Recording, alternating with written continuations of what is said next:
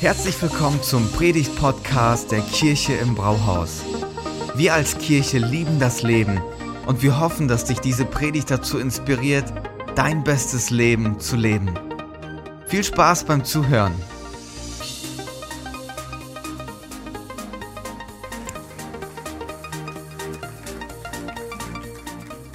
Ja, guten Morgen, ihr Lieben. Ich bin immer wieder gerne bei euch. Zum ersten Mal, dass ich an einem Sonntag in diesem Gebäude bin.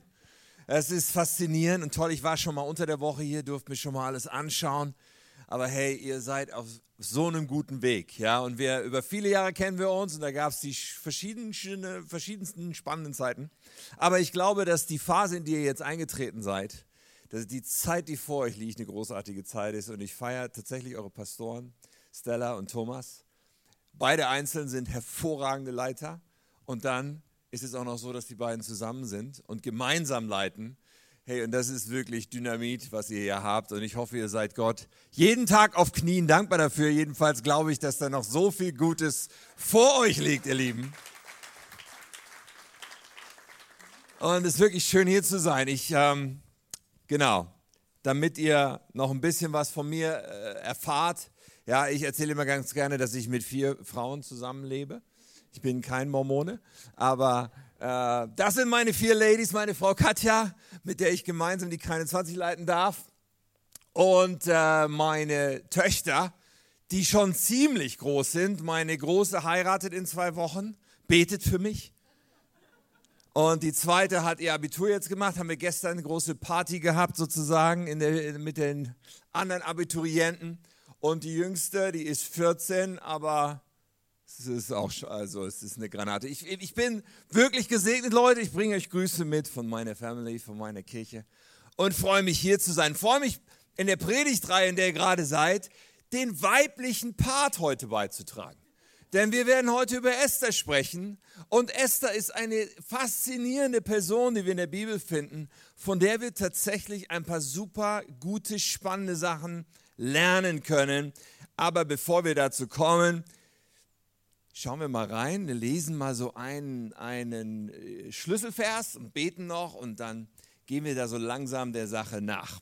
In dem Buch Esther, das es tatsächlich gibt im Alten Testament, zehn Kapitel lang, gibt es diesen Vers, Kapitel 4, Vers 14, und da wird Esther angesprochen von jemandem und der sagt, wer weiß, Esther, ob du nicht gerade wegen einer Zeit wie dieser zum Königtum gekommen bist.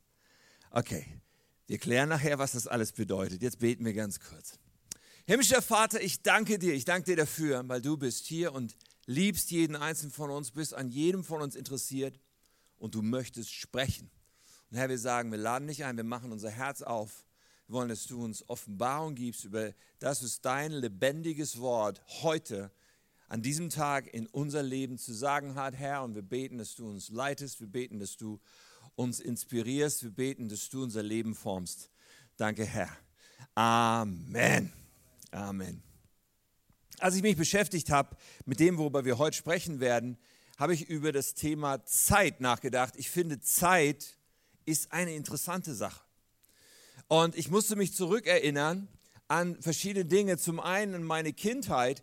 Ich bin aufgewachsen in einem Ort, der heißt Ennepetal. Ich weiß nicht, ob ihr den kennt. Das ist in Nordrhein-Westfalen, eine kleinere Stadt, nicht so wichtig. Aber wie der Name schon sagt, Ennepetal ist die Topografie etwas anders als hier oben im flachen Norden.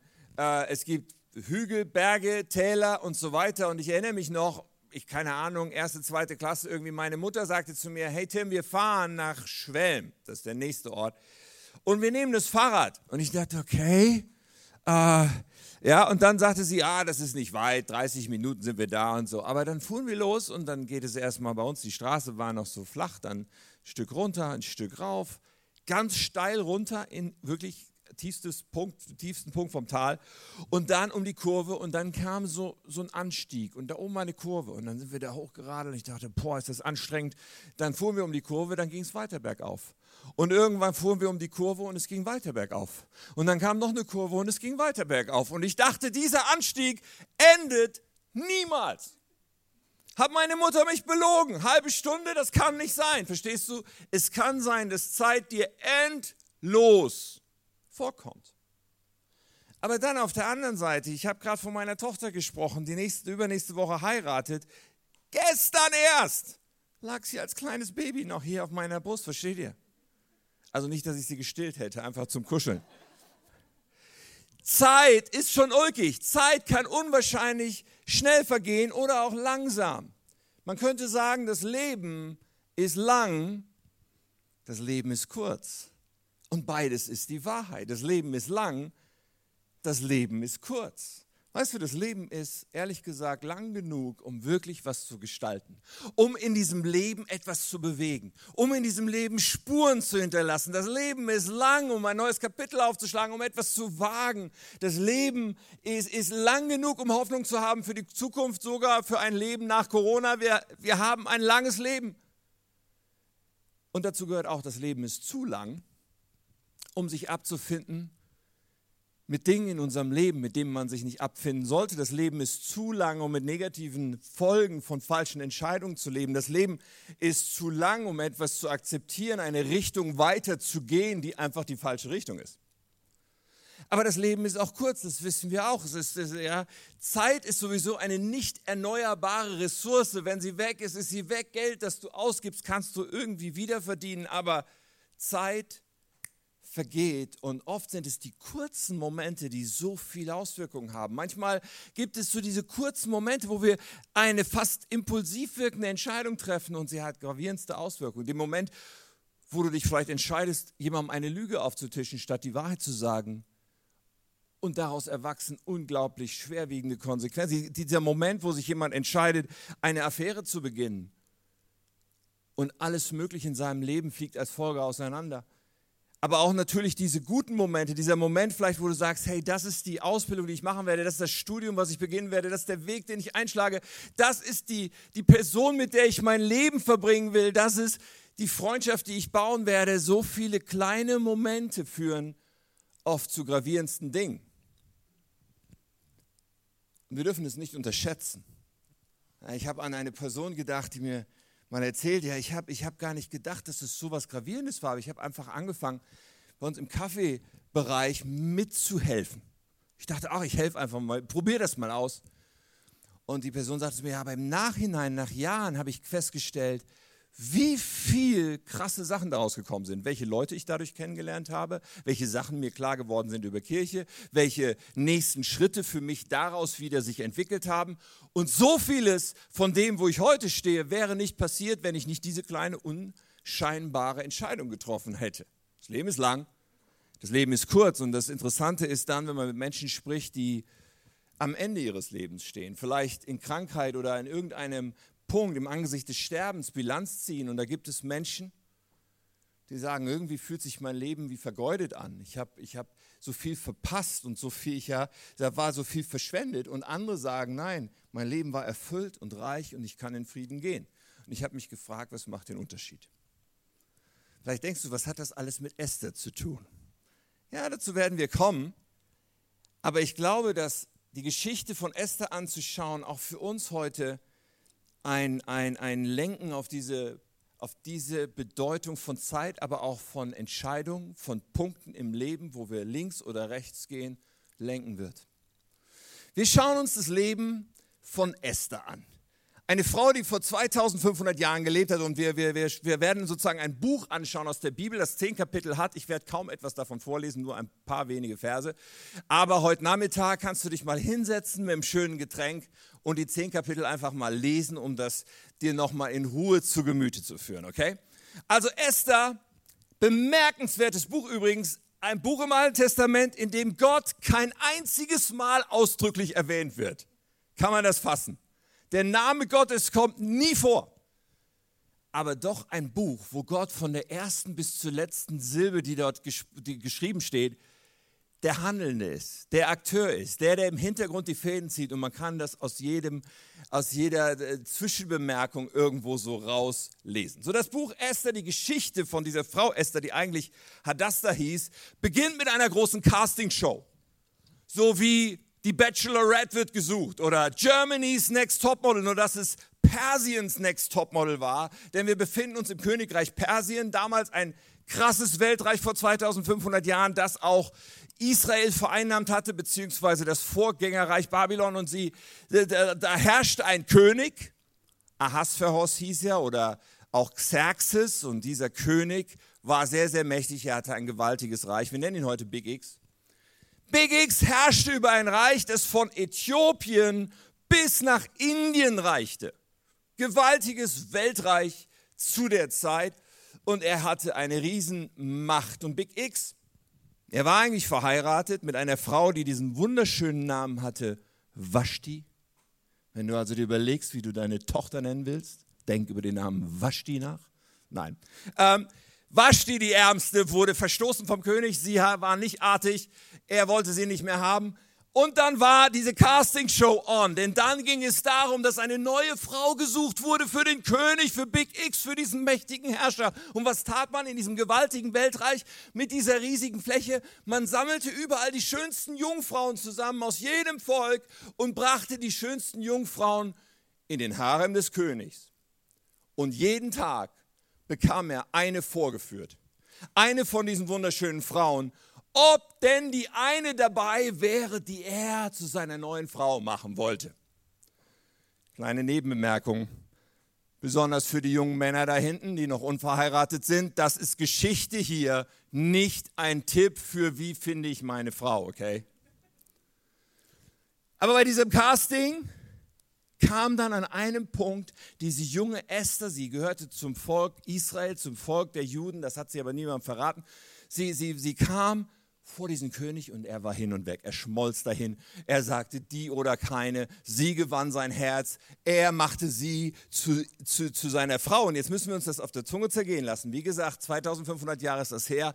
Frauen hatten zu der Zeit nicht viel zu lachen. Und auch letztendlich, wenn wir ehrlich sind, unglaublich wenig vom Leben zu erwarten. Weil sie kaum Rechte hatten, kaum Möglichkeiten hatten. Und Esther nun im Kontrast dazu hatte plötzlich das unglaubliche Leben, dieses Leben in Saus und Braus, ohne Sorgen, in Luxus, Hülle und Fülle, Beauty und Wellness von morgens bis abends, jeden Tag, Diener, alles, was sie wollte.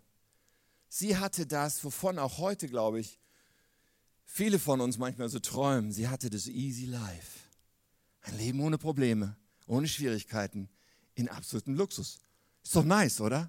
Ich meine, träumt man nicht manchmal davon, von diesem einfachen Leben. Ja, ich meine, wer hat im Leben nicht irgendwelche Kämpfe und Lasten und Herausforderungen? Die meisten Leute haben das irgendwo. Vielleicht hast du das gesundheitlich, vielleicht hast du das finanziell, vielleicht hast du das, weil du keinen Partner hast und dir jemanden wünscht, vielleicht ist es auf der Arbeit ein Problem. Irgendwo, die meisten Menschen haben Herausforderungen und denken, boah, könnte das Leben nicht einfacher sein?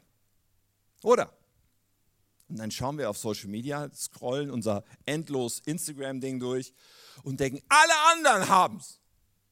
Alle anderen haben immer nur leckeres Essen, wunderschön angerichtet. Alle anderen machen Urlaub eigentlich ständig, sogar in Pandemiezeiten. Was, warum haben die anderen alle das Schöne, nur ich nicht? Oder? Dann, dann denkt man so, warum kann ich dieses Easy Life nicht haben? Darf ich heute, ihr Lieben, uns allen einmal kollektiv vor die Kniescheibe treten, indem ich sage, das Easy Life ist Blödsinn, es ist eine Illusion, das gibt es nicht. Es hat dir niemand versprochen, dass unser Leben jemals immer nur einfach sein würde.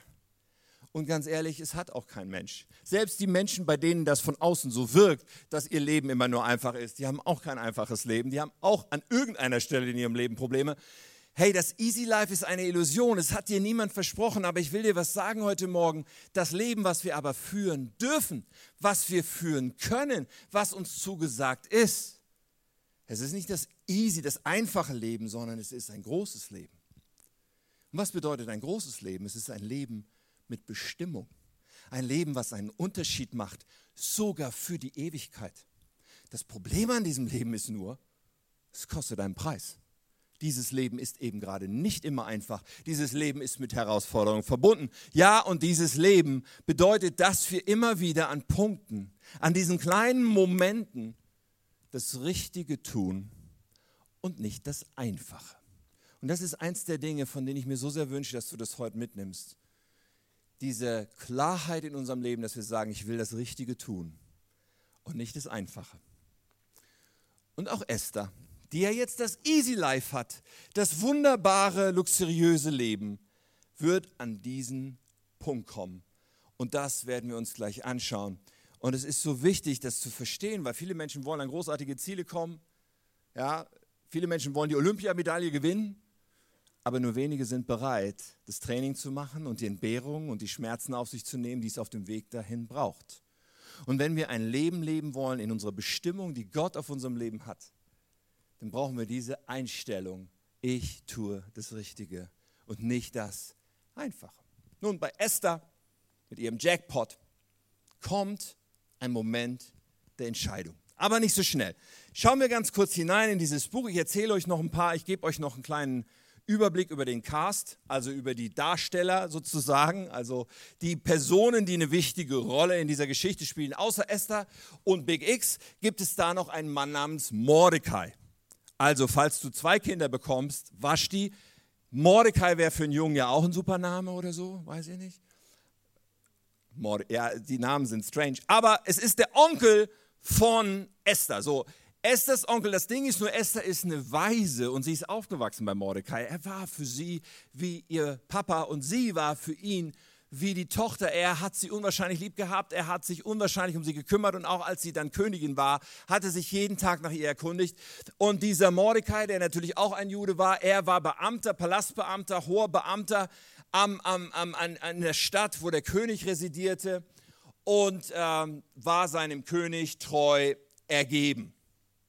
Aber an einem Tag begegnet Mordecai einem anderen mächtigen Mann und macht ihn sich zum Feind. Ohne Absicht, aber er macht ihn sich zum Feind. Dieser andere mächtige Mann, die letzte Figur, die wir noch kennen müssen, heißt Haman.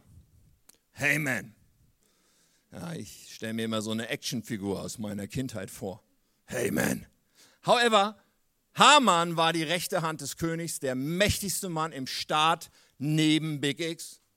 Und Haman war ziemlich eitel. Haman hatte die Erwartung, dass jeder Einzelne, der an ihm vorbeikam, sich vor ihm verbeugt und ihm huldigt. Und dann kam Mordecai vorbei und beugte sich nicht. Und Haman wird wütend ohne Ende. Und Haman trägt in seinem Herzen einen Entschluss, sich daran zu rächen. Aber das Ding ist, wir erfahren an der Stelle nicht, warum sich Mordecai nicht beugt, aber wir können es ableiten aus Hamans Reaktion, weil Haman sagt, dieses ganze Volk der Juden, dieses ganze Volk Israel muss ausgerottet werden, zu dem Mordecai gehört. Mordecai hat sich nicht gebeugt vor Haman, weil er zu einem Volk gehört, das gesagt hat, wir beugen uns nur vor unserem Gott. So, es wird nicht erwähnt, aber es ist offensichtlich. Und Haman geht zum König, geht zu Big X mit seinem Komplott, schiebt ihm ein Gesetz unter, das beschließt, dass das Volk der Juden einige Zeit später an einem ganz bestimmten Datum komplett ausgerottet werden soll. Im ganzen Riesenreich zwischen Ägypten und Indien ist nun die Axt angelegt. Wir haben also eine Situation mit einem riesigen Damoklesschwert über dem Volk. Das ist unser Rahmen für das, was wir heute anschauen werden. Und Haman bringt Big X dazu, das Gesetz zu unterschreiben. Anschließend gehen sie einen trinken. Und die Bibel ist spannender als jede Soap, die du dir im Fernsehen anschauen kannst. Und das Buch Esther ist lesenswert heute Nachmittag. Alright, jetzt steigen wir ein. Und zwar genau an dem Moment, wo Mordecai erfahren hat, was da jetzt für ein Gesetz verabschiedet wurde. Esther hat es auch schon gehört. Und Mordecai lässt nun eine Botschaft an seine äh, äh, äh Esther schicken und sagt, Esther, mu du musst was machen. Du bist am Königshof. Und wir schauen, wir, wir steigen ein an der Stelle, wo Esther eine Antwort gibt an ihren Onkel. Und das ist in Vers 11. Und da sagt sie folgendes zu ihrem Onkel als Antwort. Alle Knechte des Königs und die Leute in den königlichen Provinzen wissen, dass wer irgend in den inneren Hof zum König hineingeht, es sei Mann oder Frau, ohne gerufen zu sein, also ohne dass der König gesagt hat, ich will, dass du kommst, dass diese Person nach dem gleichen Gesetz sterben muss, es sei denn, dass ihm der König das goldene Zepter entgegenstreckt. Es gibt noch so eine Hintertür, damit er am Leben bleibe. Ich aber, sagt Esther, bin nun seit 30 Tagen nicht mehr gerufen worden, dass ich zum König hineingehen sollte. Also interessante Ehe. Sie wurde 30 Tage nicht gerufen und sie konnte nicht einfach zu ihrem Mann gehen. Das konnte sie das Leben kosten. Was sagt sie also mit anderen Worten? Es ist mir zu gefährlich. Es ist lebensgefährlich für mich. Klammer auf, dass das ganze Volk der Juden in seiner Existenz bedroht ist, also es lebensgefährlich ist für unzählige Menschen, ist mir nicht so wichtig. Klammer zu. Nun möchtest du vielleicht sagen, also besonders vorbildlich ist das nicht, wenn wir hier heute über Vorbilder sprechen und Esther als Vorbild nennen. Richtig, in diesem Moment versagt sie. Der erste Anlauf geht vollkommen daneben. Esther kneift. Esther sagt, das ist mir zu heiß und, er, und sie ähm, will es nicht tun. Für sie gab es ja den bequemen Weg, den einfachen Weg. Niemand wusste, dass sie Jüdin war. Sie war da in ihrem Beauty-Wellness-Tempel und sie hat sich einfach gesagt, ich, ich verhalte mich still, ich bleibe hier, dann passiert mir nichts. Ich nehme den bequemen Weg auf meiner Couch. Ich bleibe, wo ich bin und riskiere lieber nichts. Aber Mordecai war ein cooler Typ. Der lässt nämlich nicht locker, der schickt dir ein zweites Mal eine Botschaft. Wir lesen das mal weiter im nächsten Vers. Als nun Esthers Worte dem Mordecai mitgeteilt wurden, da ließ Mordecai der Esther antworten, denke nicht in deinem Herzen, dass du vor allen Juden entkommen würdest, weil du im Haus des Königs bist. Denn wenn du jetzt schweigst, so wird von einer anderen Seite her, Klammer auf, Gott wird nicht erwähnt und doch wird er erwähnt, ziemlich deutlich sogar, von einer anderen Seite her Befreiung und Rettung für die Juden kommen. Du, Esther aber, und das Haus deines Vaters werden untergehen. Und wer weiß, ob du nicht gerade wegen einer Zeit wie dieser, wisst ihr, Zeit ist sowas Wichtiges. Und die Momente nicht zu verpassen, die entscheidend sind, ist so wichtig. Er sagt, wenn, dass du nicht gerade wegen einer Zeit wie dieser zum Königtum gekommen bist. Mordecai, er nimmt Anlauf und tritt ihr vors Schienbein. Mordecai nimmt Anlauf und lässt nicht locker und sagt, du kommst so nicht davon, Esther, du musst was machen. Er ist Gottes Stimme für Esther in diesem Moment. Und ich habe eine Frage für dich. Eine Frage, die für jeden von uns sehr, sehr wichtig ist. Hast du einen Mordecai in deinem Leben? Hast du solche Menschen in deinem Leben, die, wenn du die easy Entscheidung treffen willst, die Entscheidung, die so schön smooth abzulaufen scheint, aber die vollkommen verkehrt ist, die dann kommen, Menschen, ein Mensch, der dann kommt und dich konfrontiert, ein Mensch, der dann kommt, weil er dich liebt und sagt, so kannst du nicht entscheiden. Hast du solche Personen in deinem Leben? Weil es ist so wichtig, diese Art von Menschen zu haben. Weißt du, es gibt jederzeit Menschen in unserem Leben, die uns ermutigen werden, das Einfache und das Lockere zu tun. Ja, das Naheliegende zu tun, weil sie einfach keine Ahnung davon haben, wo wir mit unserem Leben hinwollen wenn wir Jesus nachfolgen. Es gibt immer Menschen, die werden uns bestärken darin, nicht unseren Glauben zu teilen, dann, wenn es uns irgendwie Unbequemlichkeiten machen könnte. Es wird immer Menschen, die, die, die sagen, oh ja, wenn du dich verliebt hast oder wenn du das hast oder wenn dieses ist, hör auf dein Herz. Handel nach deinem Gefühl. Das klingt so super, ne? Aber das kann der größte Blödsinn sein. Hör auf dein Herz. Wer sagt denn, dass mein Herz mir das Richtige sagt?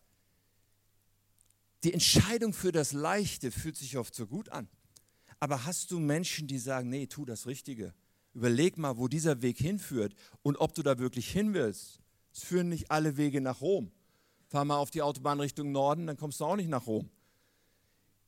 Hör auf dein Herz, ist Blödsinn.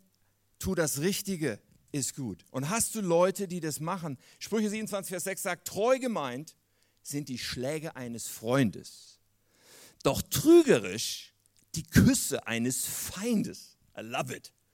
Weil es deutlich macht, dass wir manchmal Schläge brauchen, oder? Aber dass das Liebe sein kann, wenn uns jemand konfrontiert. Und ein Hoch auf wahre Freunde, die das tun. Mancher meidet das, aber wir brauchen solche Menschen. Wir brauchen eine Kleingruppe zum Beispiel von Menschen, wo wir sagen, wir teilen Leben miteinander und wir lassen Menschen auch in unser Leben sprechen. Es ist übrigens sehr powerful, wenn wir Leuten ausdrücklich die Erlaubnis geben, hey, wenn du mich Unsinn machen siehst, bitte dann schlag feste zu. Ich erlaube es dir schon im Vorhinein. Verstehst du? Das ist so ein Schutz, den wir brauchen in unserem Leben.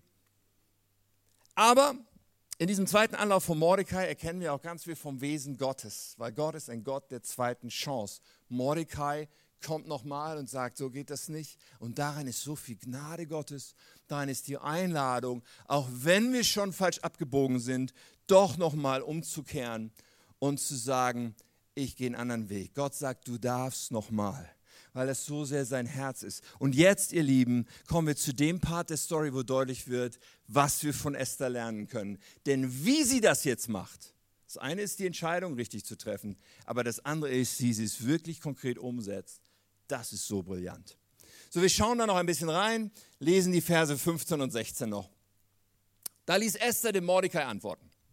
So geh hin versammle alle Juden, die in Susan anwesend sind, das war die Königsstadt, wo sie waren, und fastet für mich drei Tage lang bei Tag und Nacht. Esst und trinkt nicht.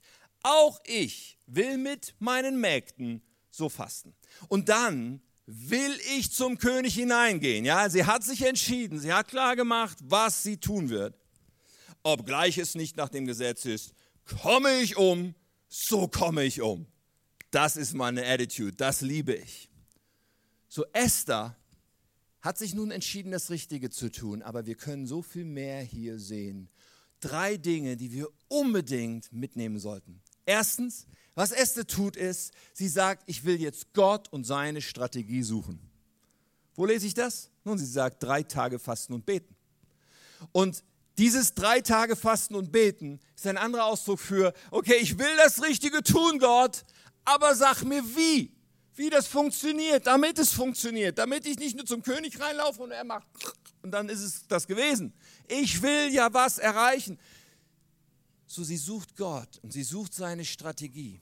Das macht den Unterschied zwischen Leuten, die jedes Jahr das Gleiche sich zu Neujahr vornehmen und doch nicht umsetzen, und Leuten, die tatsächlich eine Gewohnheit verändern, die tatsächlich eine Sucht überwinden, die tatsächlich sich von einer unguten Bindung lösen, wenn man eine göttliche Strategie sich schenken lässt, um sie tun zu können. Also, sie sucht Gott und seine Strategie, das ist das Erste. Das zweite Brillante von Esther ist, sie sucht sich Unterstützung. Sie macht es nicht alleine, sondern sie sagt zu ihrem Onkel, du musst auch mit fasten und beten. Und sie sagt zu ihrem Onkel, und bitte sag auch all den anderen Juden in der Stadt, dass sie auch fasten und beten sollen. Und dann geht sie zu ihren Mägden und sagt, ihr müsst auch mit mir fasten und beten. Ich brauche Support. Ich brauche Leute, die, denen ich vorher sage, was ich tun werde, damit sie mich hinterher nicht damit durchkommen lassen, wenn ich doch noch eine Hintertür suche.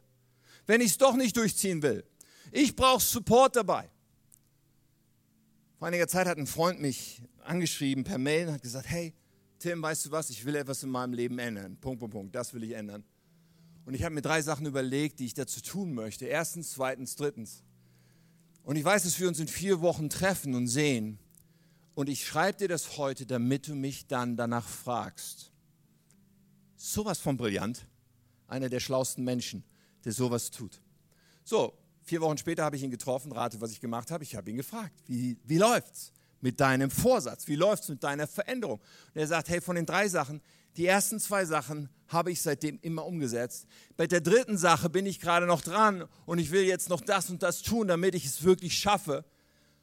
Und ich sage, super, das nächste Mal werde ich dich danach fragen.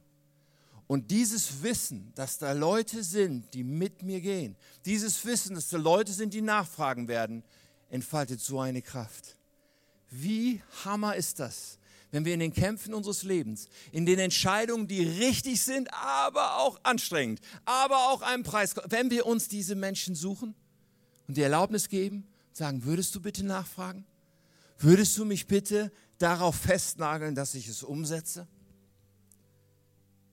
Und ein drittes tut sie. Natürlich. Das muss dann auch noch kommen. Sie handelt mutig und tut es. Aber auch da müssen wir jetzt mal kurz reinzoomen. Und ich erzähle euch, wie die Geschichte weitergeht. Wir lesen das nicht in Ruhe, das machst du ja heute Nachmittag, aber diese Geschichte geht so weiter.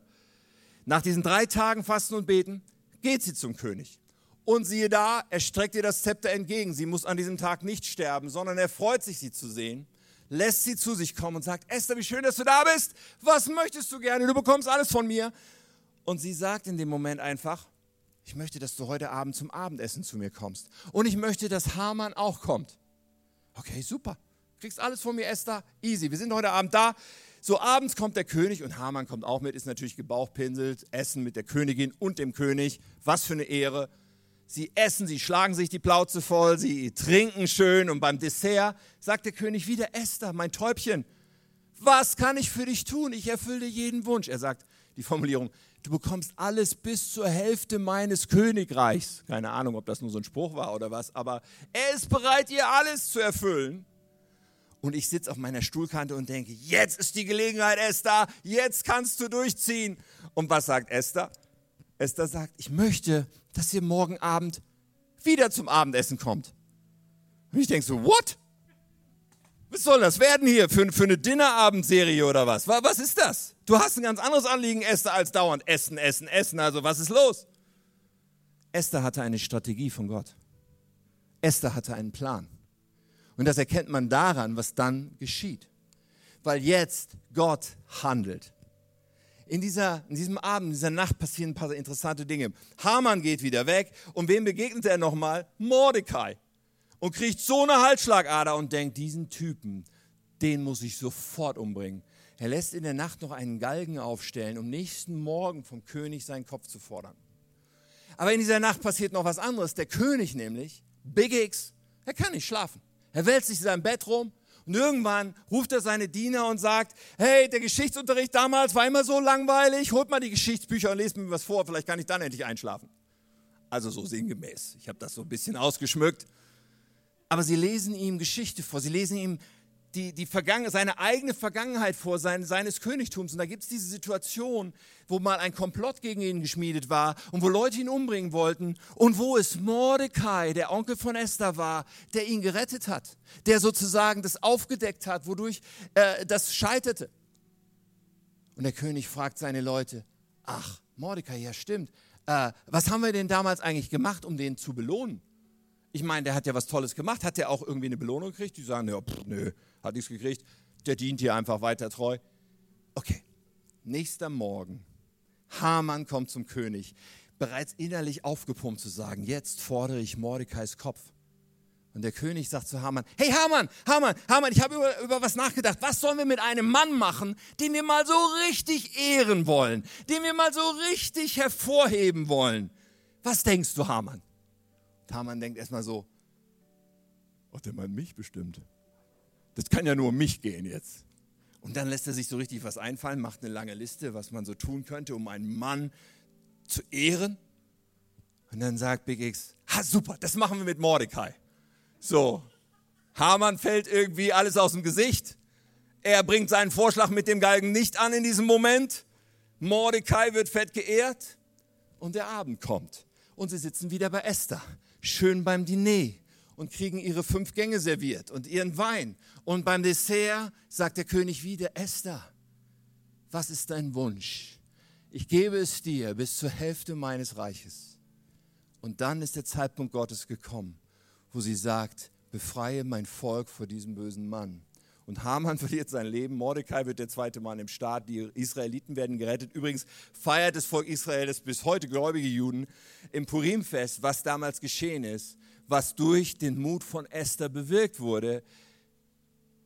Aber sie hat gehandelt in der Strategie, die Gott ihr gegeben hatte.